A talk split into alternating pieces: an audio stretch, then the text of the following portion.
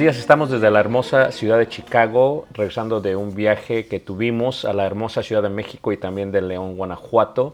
Y estamos literalmente iniciando el invierno y está empezando a nevar y está totalmente frío, frío, frío. Y bueno, nos hace pensar muchísimo en un pensamiento que tuvimos hace unos años basado en lo que dijo el apóstol Pablo en Filipenses 4:11, donde él dijo, no lo digo porque tenga escasez pues he aprendido a contentarme cualquiera que sea mi situación, mi situación.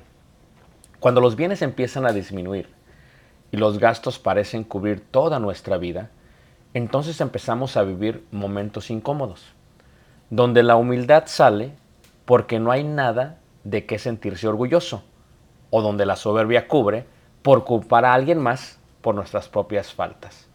Pues cuando hay sobras a quien culpar, pero cuando no hay lo suficiente, debemos encontrar a alguien culpable para, por nuestra situación. Ahí es donde empezamos a actuar de una manera correcta o tal vez incorrecta. Todo depende de nuestro sentido de contentamiento y de nuestro enfoque espiritual. No solo del optimismo, ¿eh? sino la verdad de la realidad. Es ahí donde pensamos que la escasez llena nuestra vida. Cuando falta el pan, pero no hay con qué comprarlo, cuando la comida no existe porque no hay con qué comprarla, cuando las fuerzas existen, pero de qué sirven si no hay dónde emplearlas y laborar. Es la escasez la falta de lo necesario, por lo cual todos podemos decir que hay veces en la vida pasamos por un poco de escasez, pero ¿qué sucede cuando es demasiada escasez? No cabe duda que los problemas de la escasez son reales, y más que ello, ¿cómo podemos decir ¿Qué beneficio viene de la escasez? Sin lugar a dudas muchos, si es que aprendemos de lo que se ha mencionado para lo que se mencionará. Esto se puede ver en lo que se considera como un ciclo, como el ciclo de la vida. Estamos en escasez, las, las causas son diferentes, pero la reacción casi siempre es la misma. Miremos algunos ejemplos bíblicos en cuanto a lo que sucedió cuando hubo escasez en el pueblo de Dios y entonces recordaremos tal vez un poco de qué manera debemos de actuar. La escasez llegó a los judíos en su peregrinar a Canaán. Su reacción fue murmuración contra Moisés y Aarón, como si la culpa fuera de ellos, ¿no? Éxodo 16, 1 al 3.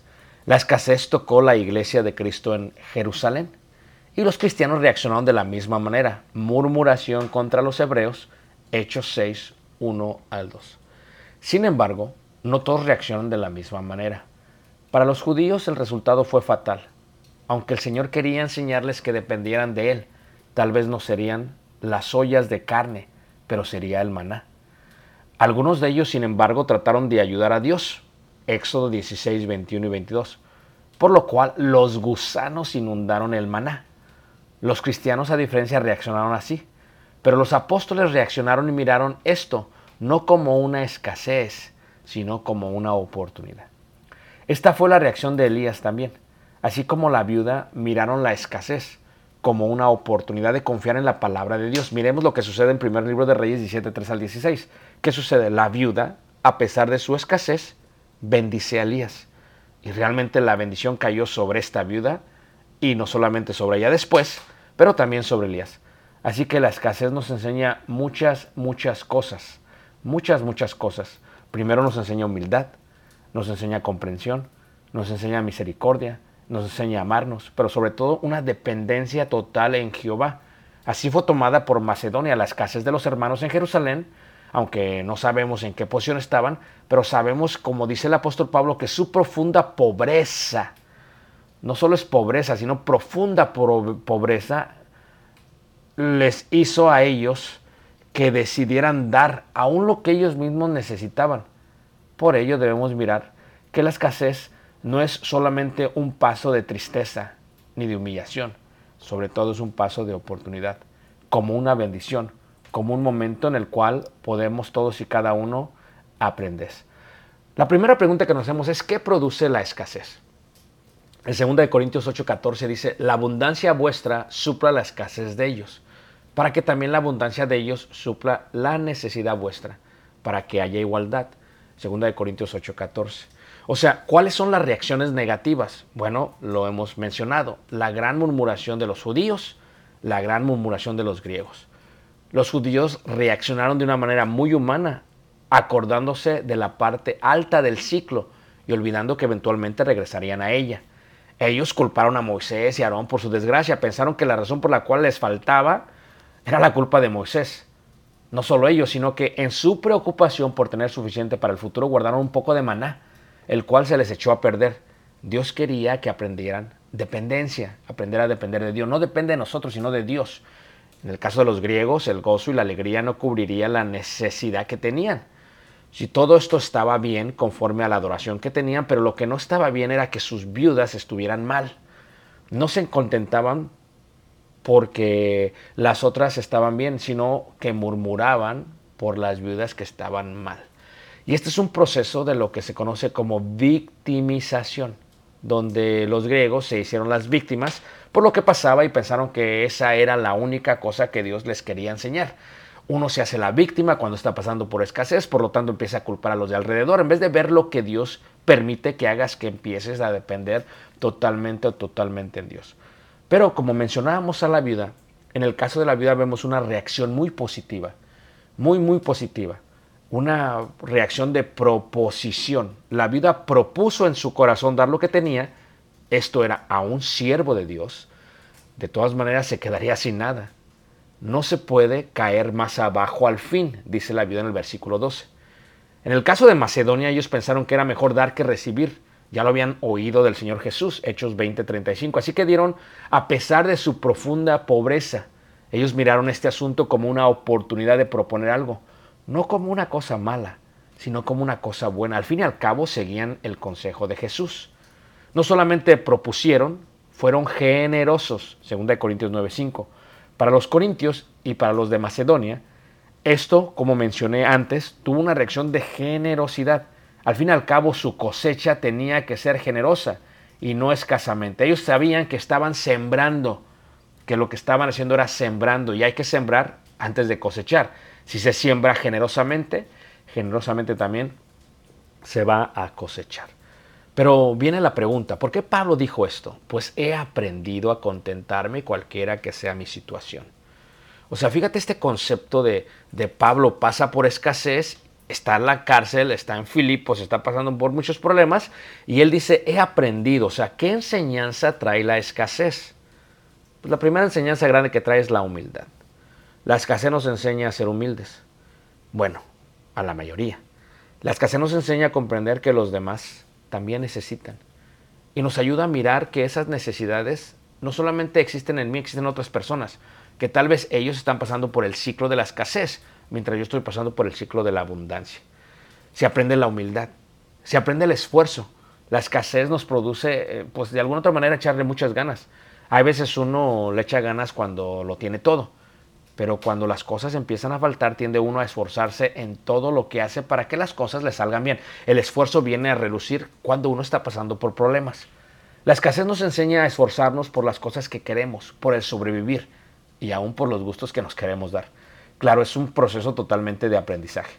Pero también nos enseña la dependencia, 2 Corintios 9:10. Nos ayuda a, depender totalmente de Dios. En el caso de los judíos, Dios quería que ellos aprendieran a depender de Él en el desierto. En el caso de los griegos, Dios quería que ellos aprendieran a depender de Él. En el caso de la vida, Dios quería que aprendiera a depender de Él. En el caso de Pablo, Dios quería que aprendiera a depender de Él. Miremos la constante posición de enseñanza. Aprender, aprender, aprender, a contentarnos y a depender de Dios. Dios nos provee todo lo que necesitamos en la abundancia para disfrutarlo, en la escasez para tener mucha más fe. Y luego, ¿qué aprendemos también de la escasez? Hay un aprendizaje total de un autoanálisis. Un autoanálisis, ¿no? Eh, vivo así porque tal vez he sembrado así. Vivo en escasez porque he sembrado en escasez. Entonces debo aprender a sembrar generosamente para cosechar generosamente. La escasez nos enseña a examinar nuestras personalidades, nuestras vidas y nuestras formas de vivir. Y luego viene tal vez uno de los más grandes o más grandes enseñanzas que existen, que es la prudencia. Eh, la escasez nos enseña a ser prudentes. Nos enseña a guardar durante el punto en el que uno está en la parte alta del ciclo de la abundancia. Nos enseña a guardar durante el verano porque se viene el invierno. Nos enseña a no dejar que la escasez nos haga tomar decisiones incorrectas, más bien correctas, con prudencia, con paciencia y sobre todo con amor. Estamos en invierno, eh, podrán escuchar en el fondo mi, chimenea, yo la utilizo todo el invierno cuando estoy en casa. Me encanta el olor, me encanta, me encanta impregnarme de humo, pero sobre todo del calor que me da.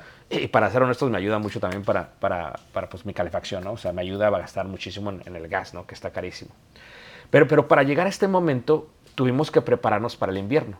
O sea, esto es, Caleb estuvo conmigo y estuvimos cortando con hacha y con máquina eh, todo lo que necesitamos de madera y estuvimos acumulando literalmente, literalmente, tres líneas de madera de un ancho aproximado de unos dos metros, de un alto de otros dos metros más o menos. O tal vez tres metros por dos metros, o sea, lleno. ¿Por qué? Porque necesitamos, en el tiempo del frío necesitamos totalmente esta madera. Entonces hay que prepararse, ¿no? Hay que prepararse cuando el tiempo está bien, cuando no hay nada que hacer, hay que ocuparnos en hacer eso porque viene el invierno. Y ahorita Dios me permite disfrutar de esta hermosa chimenea, de la madera, del sol eh, que da, del calor que da, como si fuese un sol en medio de, mi, de mi casa. Aunque afuera literalmente está a unos menos 10 grados centígrados, pues aproximadamente a unos, no sé, 25 Fahrenheit o 20 Fahrenheit. Y entonces empiezas a entender totalmente el concepto de lo que es la prudencia. Tienes que prepararte porque se viene. Por eso, el día de hoy lo que debemos aprender es, gracias a Dios por la escasez, gracias a Dios por la abundancia, gracias a Dios por el ciclo. Aprendamos, aprendamos, aprendamos. Desde la hermosa ciudad de Elgin, en casa, en un día de invierno, con nieve afuera, con chimenea adentro y calor adentro, les mando un abrazo y un ósculo santo donde quiera que estén. Nos gozamos de que nos estén siguiendo en este hermoso podcast. Y una vez más, shalom, shalom. Gracias. Hasta luego.